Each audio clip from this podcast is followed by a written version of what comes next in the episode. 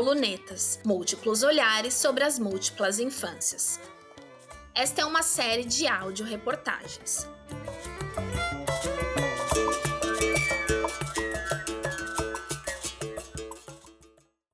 Frustração. Como ajudar as crianças a lidar com este sentimento?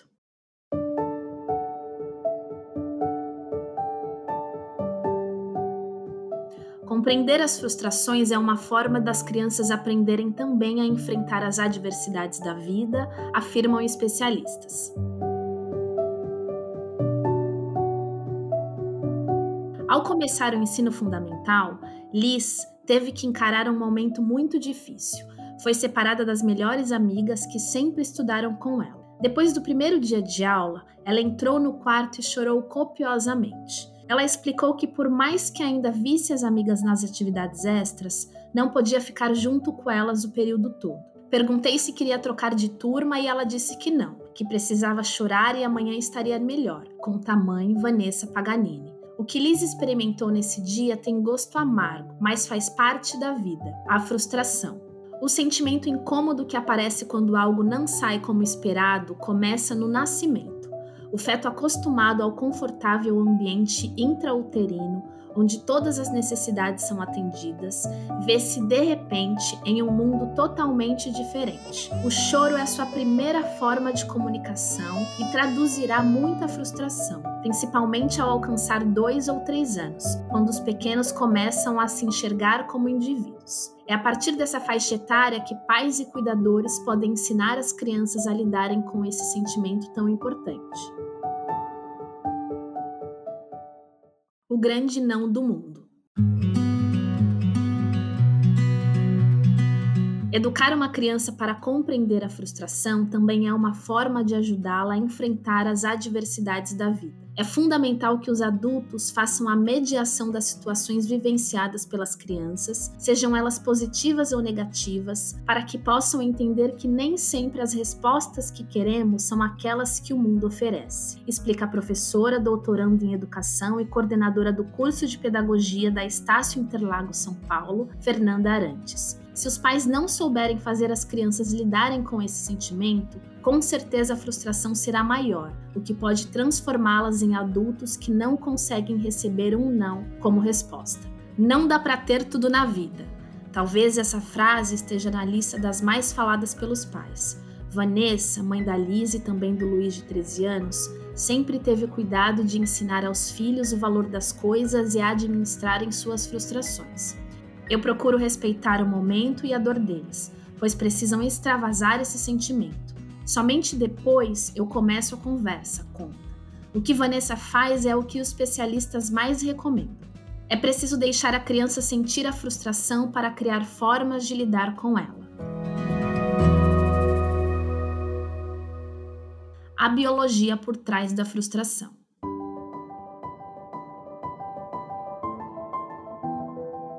A frustração estimula a produção de hormônios de estresse, tornando as pessoas mais reativas, defensivas e menos capazes de pensar com clareza. Em uma situação assim, os pais precisam ficar calmos. Caso contrário, não conseguirão ajudar.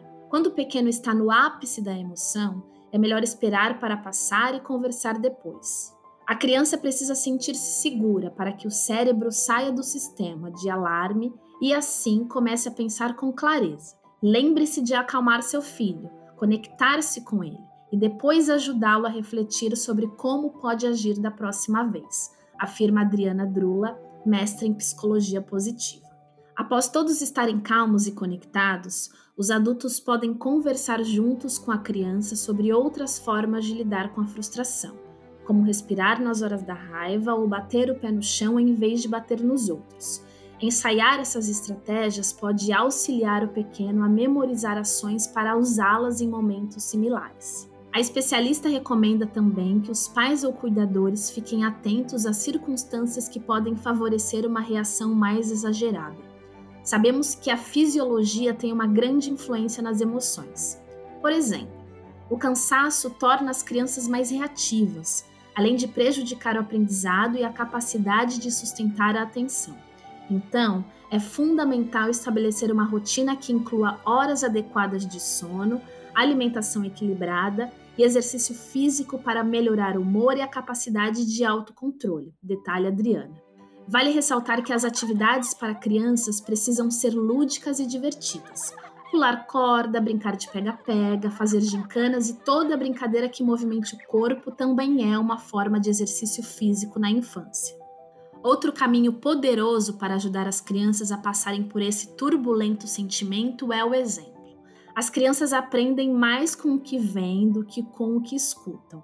Então, se os pais buscam ficar calmos e encontrar soluções quando se sentem frustrados, os filhos aprenderão a fazer o mesmo. Por outro lado, se batem a porta, gritam ou culpam o outro, eles seguirão o exemplo, orienta. Escola da Vida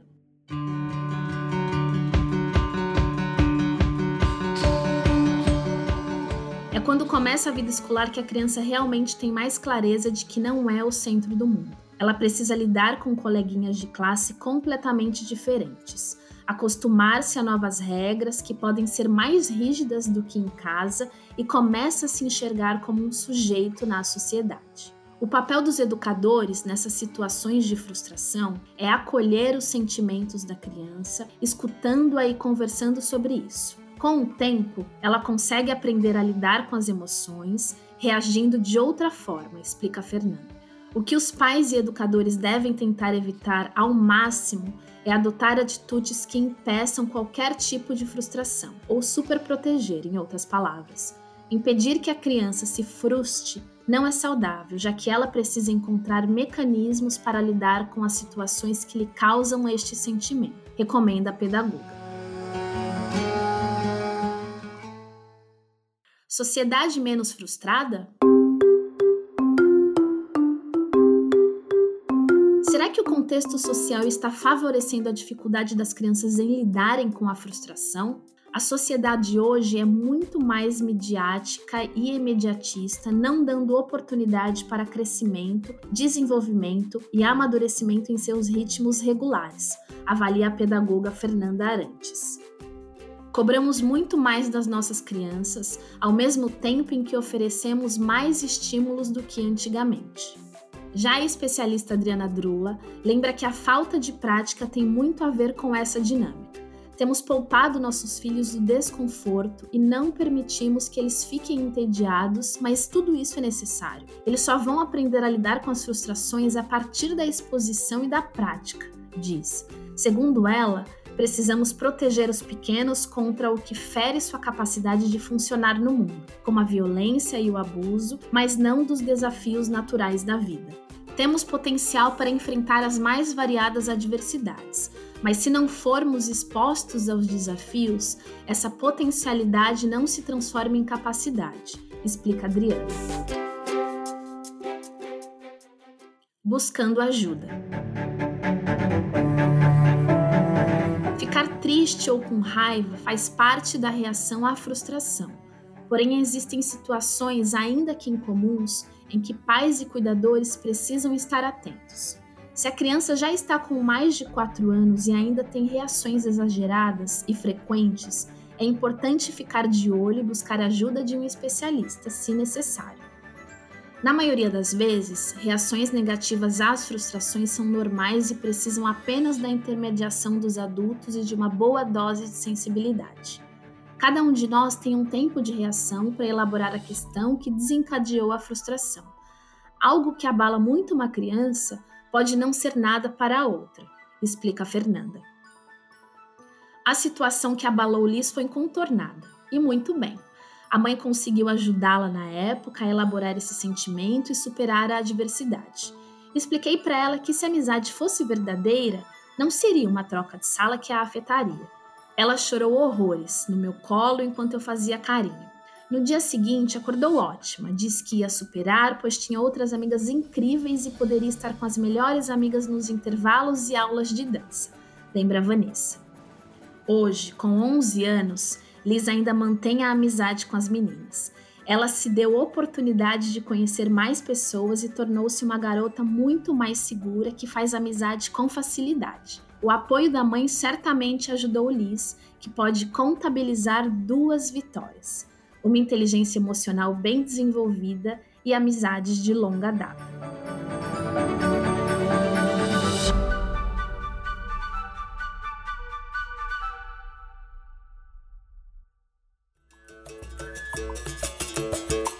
Acesse lunetas.com.br.